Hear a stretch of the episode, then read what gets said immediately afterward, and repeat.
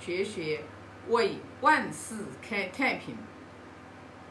今天学习第十一章，我读一下：君赐食，必正席先尝之；君赐心，必熟而见之；君赐身，必畜之。施食于君，君祭先饭，即君视之，东守，加朝服，托身，君命诏，不思驾行矣。那这一章主要讲的就是，呃，孔老夫子对于君王的一个敬重。那我们来看看，呃，讲说。就是孔呃，就是诸侯国的国君，然后就是给孔老夫子赐这个食，呃，这个整个《论语》里面他讲的这个食，就是粮食的那个食，它指的都是是五谷杂粮、蔬菜类的，因为如果说是肉的话，它不叫食，它指的是五谷，所以说呢，国君给他赐食的时候。孔老夫子他一定是把自己的位置摆正了，就是不会不会就是坐的位置不正啊，席位要把它摆正，然后呢，他才开始尝，他才开始吃。说如果国君吃他心，就是吃他肉肉类，他一定是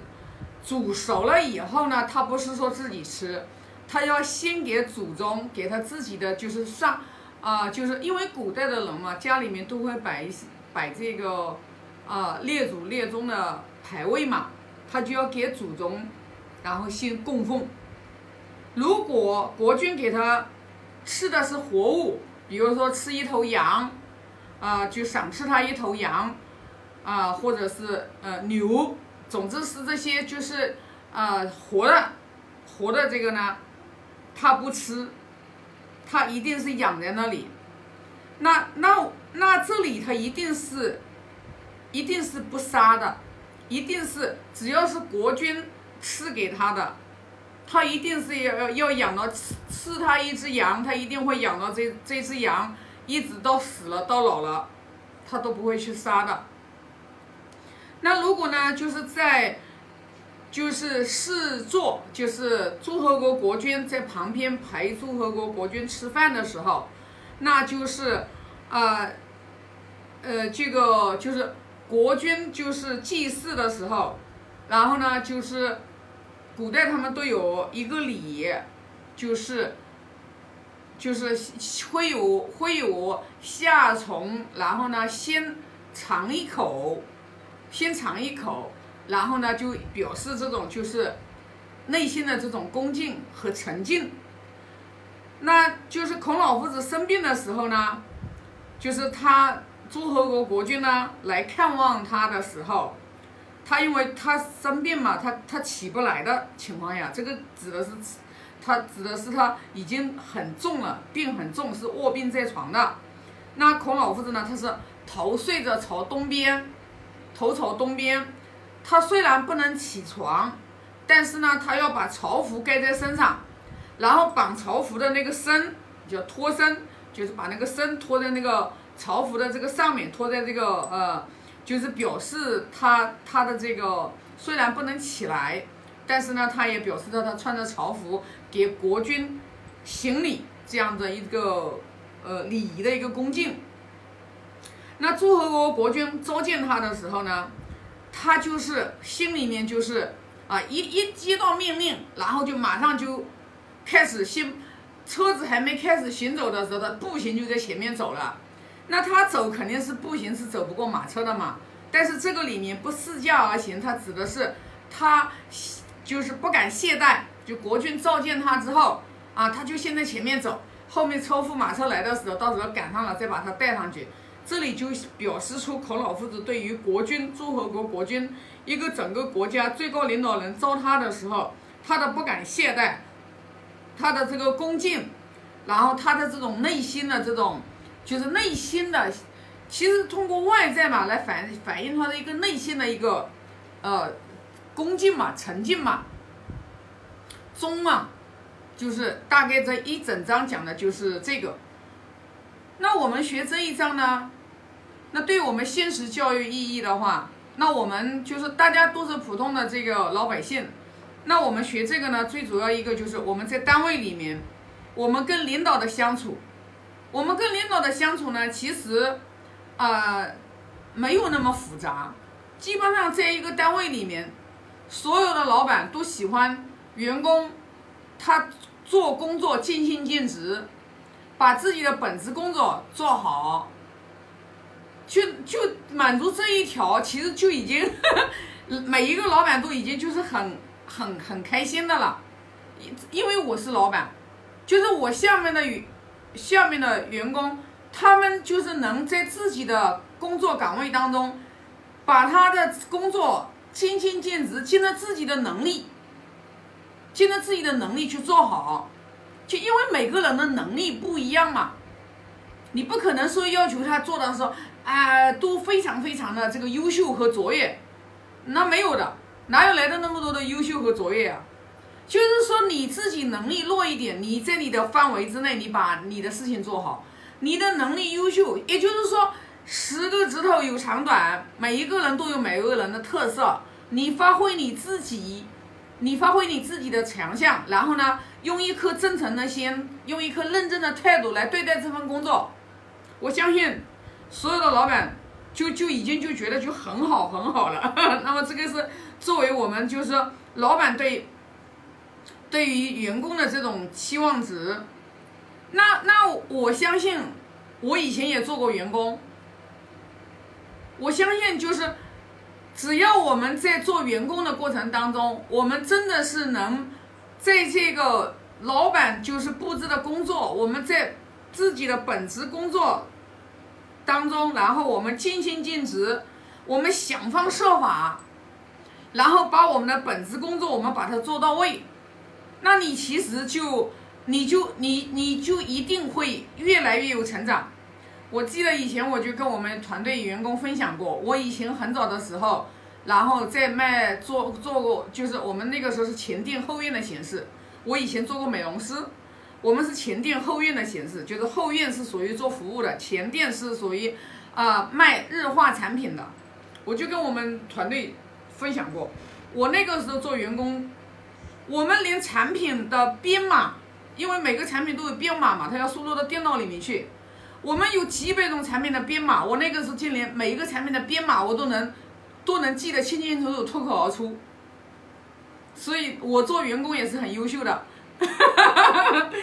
所以就是，其实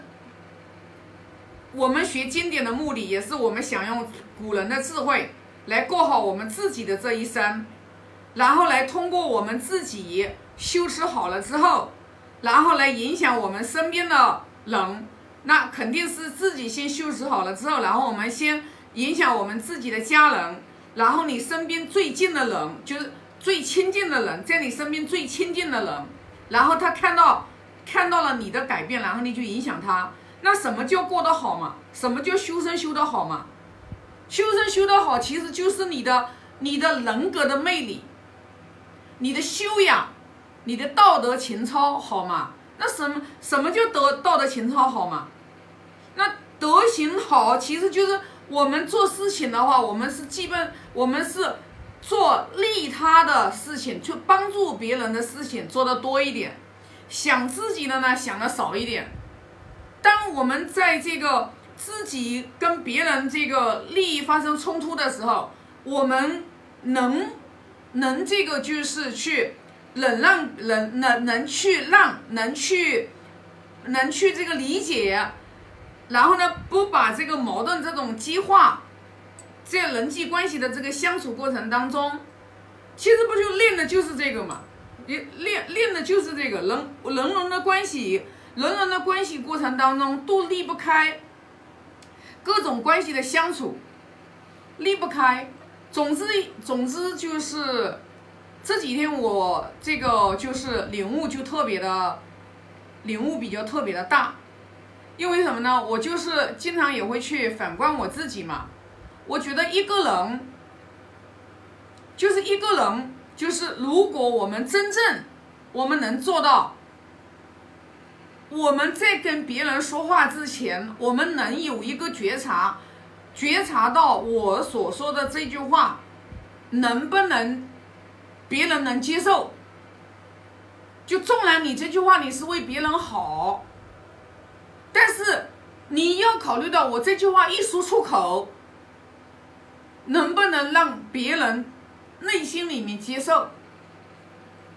如果别人不接受你这句话说了，你这句话说了就是一种伤害，就是一种伤害。这是我，这是我这两天的对于这个就是人人际关系的交往的领悟，我自己的这个就是悟到悟领悟到的。当然呢，我们这里讲的并不是说我们要一味的去，如果说你你因为还是要看人嘛，你也不是说一味的去去迁就，也不是说一味的哦，那你看到了你也不指出来，那你为了这个你你为了就是叫啥，就独善其身。那你就叫什么帮助别人呢？那这就是就是要观因缘。就当你如果说你认为你你你所看到的，就是跟你的，因为你跟别人的关系的相处的程度到什么程度，你自己是有有感觉的嘛？只是泛泛之交，没有任何的交际，有一些话是不能说的。如果说就是像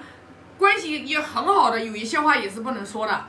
啊，这两天我对这一方面我就有点领，我是会有很深的领悟。那我相信我在以后的个人的关系的过程当中，我就一定会在这方面，我就会要紧要特别，就是在话出口之前，我一定会自己脑子里面过滤一下，我一定是会去警觉。我以前呢没有这样的一个警觉性，我觉得就是哎呀，就是看到人家这个就会给人家建议。其实当你当别人还没有很认可你的情况下，你去给别人的这种建议，其实有时候是自取其辱。你说了之后，人家也不一定认同。虽然你是好意，但是人家还有可能觉得你这个人多事，人家还可能觉得你这个人就是自大，呃，觉得你这个人就是呃就是狂傲。总之呢，就是，哎呀，这个人人的关系过程当中，我觉得就是学问大得很。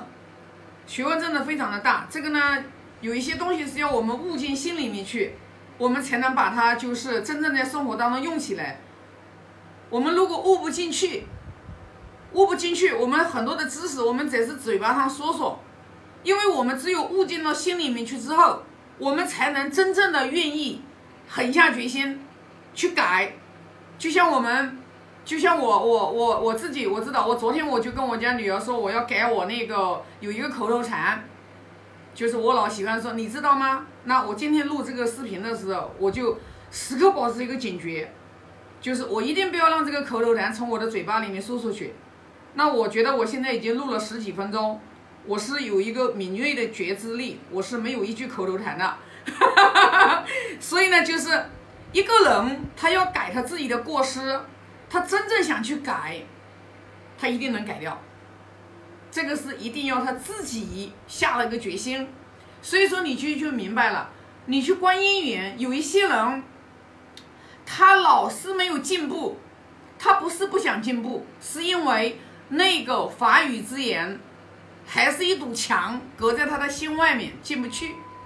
所以你看，人家孔老夫子这一章十一章就教我们，对于。军位、职位比我们高的人，领导比我们高的人，我们一定要有一个尊敬、一个恭敬的一个心，从内心里面去生发起来，不是光嘴巴上面的这种呃谄媚，嘴巴上的这种感恩，嘴巴上的恭敬没有用的，要用实际行动啊。那这一章的话，我就分享这么多啊。现在发个大愿，愿老者安之，朋友信之，少。